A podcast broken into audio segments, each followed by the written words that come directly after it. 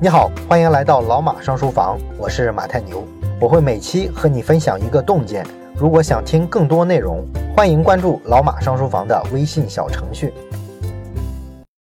我们接着讲知识分子啊，今天呢，我们要聊一聊教育这个话题。这期的内容呢，我们参考的是一篇论文啊，论文的名字呢叫做《社会阶层与隐含教案》。在二十世纪七十年代末发表的，但是呢，这篇论文啊，今天看来仍然是不过时的。他把美国社会的教育体制说得非常的清楚。我们很多国内的这个家长啊，天天喊啊，美式教育多么多么好，多么多么素质教育。但是其实呢，很少有中国的家长真正的知道美国的教育体制是什么样的。更多时候啊，我们只是因为对自己国家教育体制的失望跟不满，导致我们呢莫名其妙的就对别人家的体制产生一些好感。但是其实呢，我们并不清楚人家的体制是什么样的。那如果说中国的应试教育体制啊，让中国的家长感到愤怒啊，特别想抓紧把它改革了的话，那读完安永写的这篇揭示美国教育体制的论文啊，可能你就会绝望。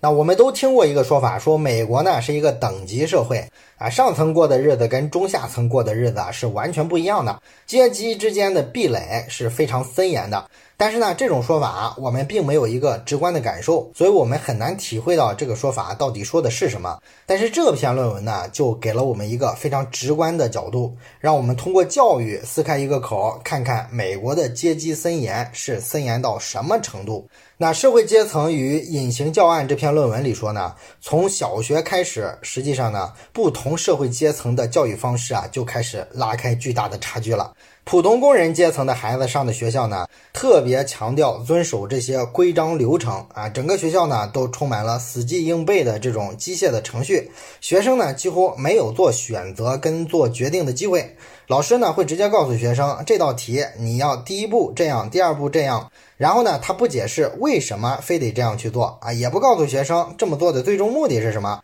如果说学生提出来啊，我有一个更好的解这个题的办法，那么老师呢马上就会给他否决掉啊，你必须按老师的方法来，必须死记硬背啊。应该说呢，这个做法，跟中国的以前的一些应试教育的做法有一点相似的地方，所以我们能看到一些熟悉的影子啊。但是现在的学校好像基本都没有这样的了，是吧？这个也太死板了。那么这种教学方式呢，你仔细想想会发现非常有意思，它其实特别像是在培训工人干活儿啊，就是给你一个任务，然后拆解成几个步骤，每个步骤呢，你按照严格的流程去操作，只有这么干才能符合生产的要求啊。至于说最终这个产品出来是什么样啊，这就不是工人关心的事儿了，工人关心的就是把这个流程动作全部做对。所以说这种逻辑底下的教育，它就一定是一种纯应试教育。他就是把知识灌输给你，完成他这个学校所谓的教学任务。至于你说啊，你们的教育能不能让这个孩子啊未来成才啊，能不能让他德智体美全面发展啊，这个事儿啊跟我没关系啊，不是我学校要考虑的事儿。所以，他工人阶级的学校就是一种填鸭式的教学，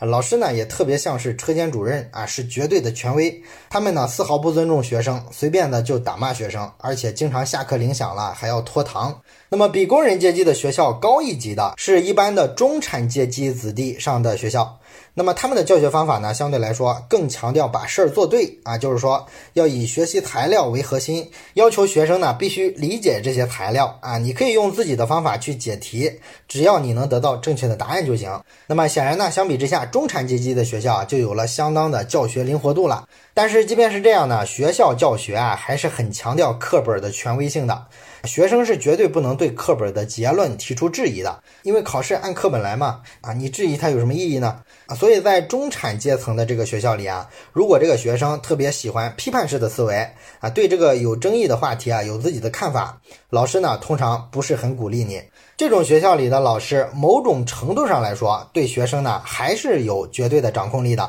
但是呢，这些学校的老师啊，一般来说人品都是不错的啊，不会在学校随便的打骂学生，自己呢也相对来说能遵守规则和制度啊，至少呢下课铃响了不会轻易的拖堂。我们中国的大部分学校其实目前来说基本都处于这种水平。那么这种教学呢，主要是为找工作跟上大学服务的啊，因为这是中产家庭的孩子首要的人生目标。那么比中产阶级的学校再高一级，就是那些专业人士阶层的孩子上的小学了。美国这个所谓的专业人士阶层啊，一般指的就是像什么医生啊、什么律师啊这种需要长期学习跟训练才能入职的行业。这些专业人士呢，拥有专门的技能，他们一般呢需要考取一个非常难考的资格证书才能工作，而且呢还有他们的行业准则、职业准则。这些东西呢，都会形成一个壁垒，让外边的人啊轻易进不去。所以呢，你可以把这部分专业人士理解成是中产阶级里边的最上层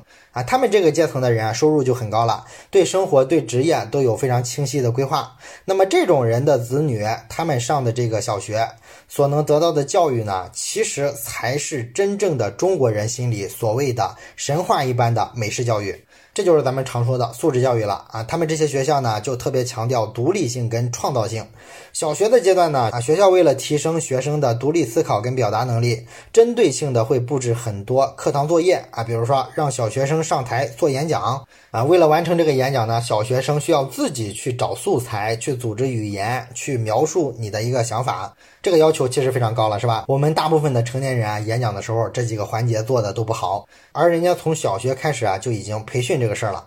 然后呢，这些学校的学生们啊，也会时不时的在班级里啊播报一些新闻时事。老师呢，偶尔的还会引导他们啊去发现这些不同的新闻事件之间的联系啊。如果说上到历史课啊，讲到一些什么古希腊文明之类的这种历史的时候，老师呢还会布置作业，让孩子们呢以其中的人物事件为题拍个电影。这是真拍电影啊！七十年代的时候，大家就会要求学生组团队啊，有人负责写剧本，有人负责演，有人负责拍。拍摄啊，所以美国的很多教育的理念是非常超前的。那么这种专业人士阶层上的小学里呢，老师就不再是那种直接控制学生的类型了，而是通过跟学生交流来引导他们去做什么。任何的学生都可以在任何的时候去图书馆找本书，而且呢，只要你在黑板上签个名，哪怕是正在上课啊，你也可以中途不经老师的允许私自离开教室，这个都是被允许的。然后呢，哪些内容多讲点，哪些内容少讲点，老师呢要听从学生的意见，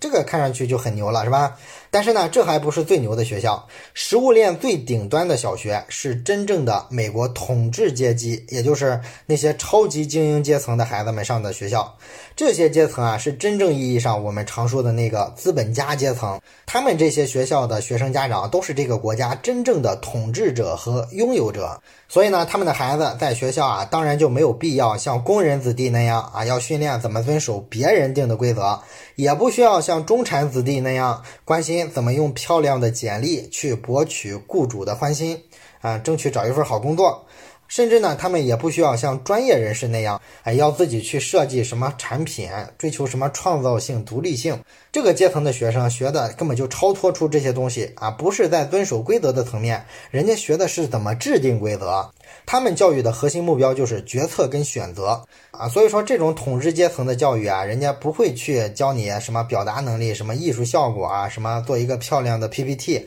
啊，不是这些东西。他们最追求的其实是培养孩子的分析问题的能力啊。老师啊不会主动提供任何解题方法的展示，而是呢会鼓励学生啊自己去想啊，提出一个好问题。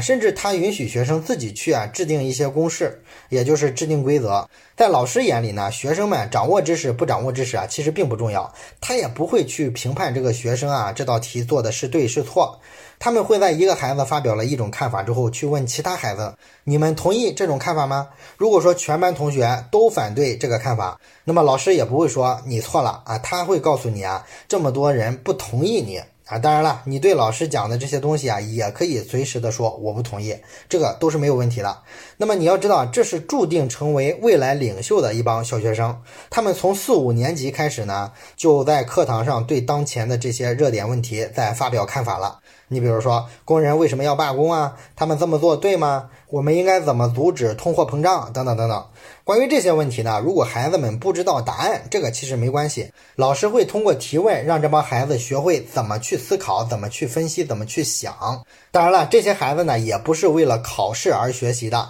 他们的学习是真正的为了有用而学的。啊，比如说他们学了一个非常复杂的语法，那么这个语法啊你说在考试里边答对，这个是不够的，必须要在今后的写作中经常用到这个语法，不然的话，老师就认为这个教学任务啊还没完成。然后他们写作的时候呢，也不是去追求啊写的多有创意，描写感情的时候啊用了多少修辞方法，而是强调呢你要讲一个故事，这个故事要按照什么样的结构、什么样的逻辑，并且呢要用到你做的其他的作业里边啊，这个就是真正的为了有用而学习了，是为了当领导在做准备，而不是为了考试，不是为了升学，不是为了找工作。另外呢，为了适应统治的需要啊，这些小学生呢从小就要学会自治，哎，自己管理自己。每个学生呢都有机会当一次老师，然后老师跟其他的学生会对他当老师期间的这个表现啊做一个评价。在上课的纪律上呢也没什么要求，任何人啊随时都可以离开教室，可以不经允许使用学校的任何东西。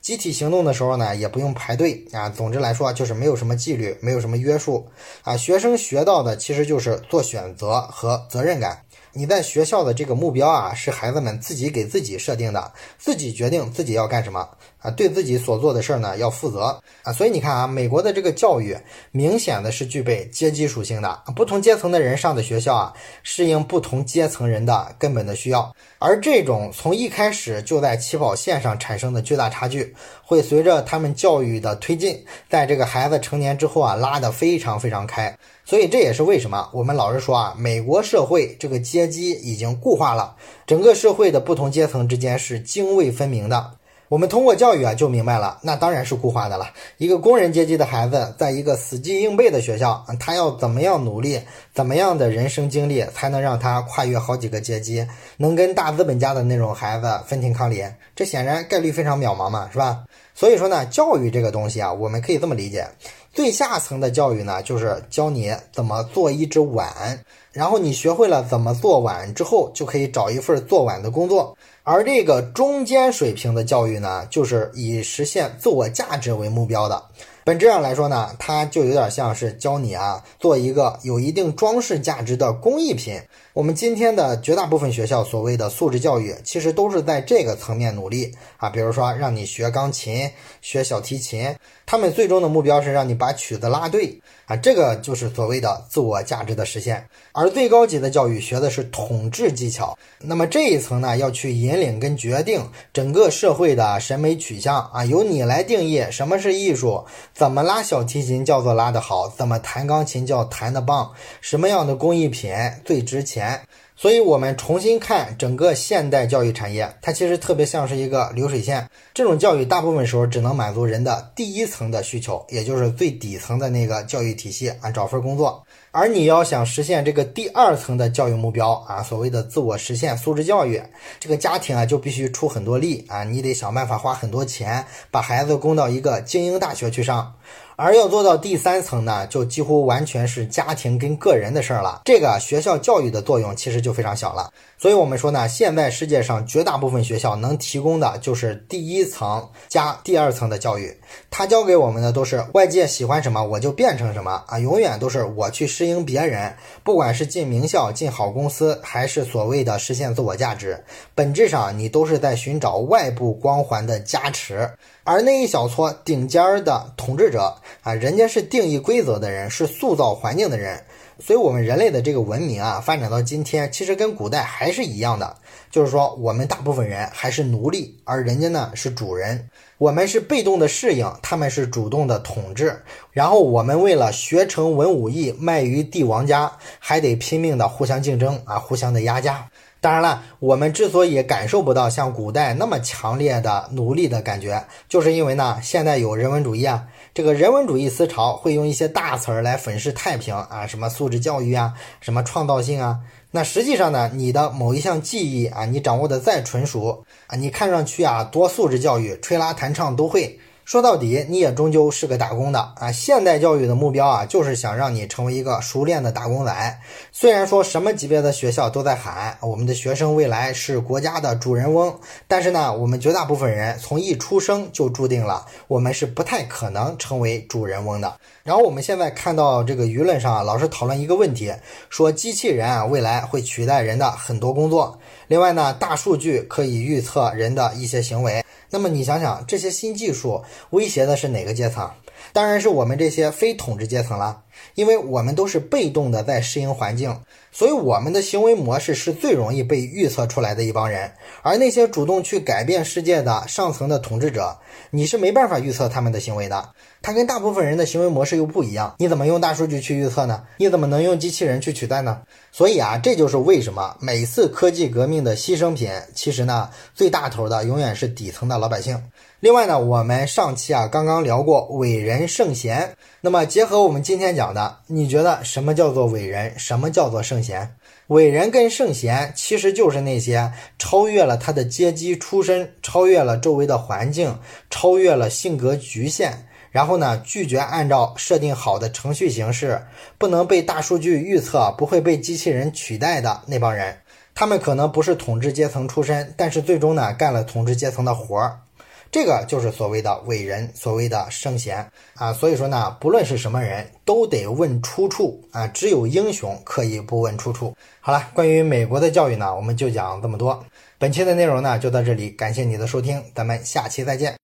最后说一件事儿，咱们节目啊最近拉了一个微信群，如果你有什么话题想直接跟我或者是跟其他的听友朋友啊交流讨论的话，可以加一下这个群。加群的方法呢，就是先找到老马上书房的微信公众号，然后在底部菜单栏上有加群两个字，点击之后啊就会弹出二维码，扫码就可以进群了。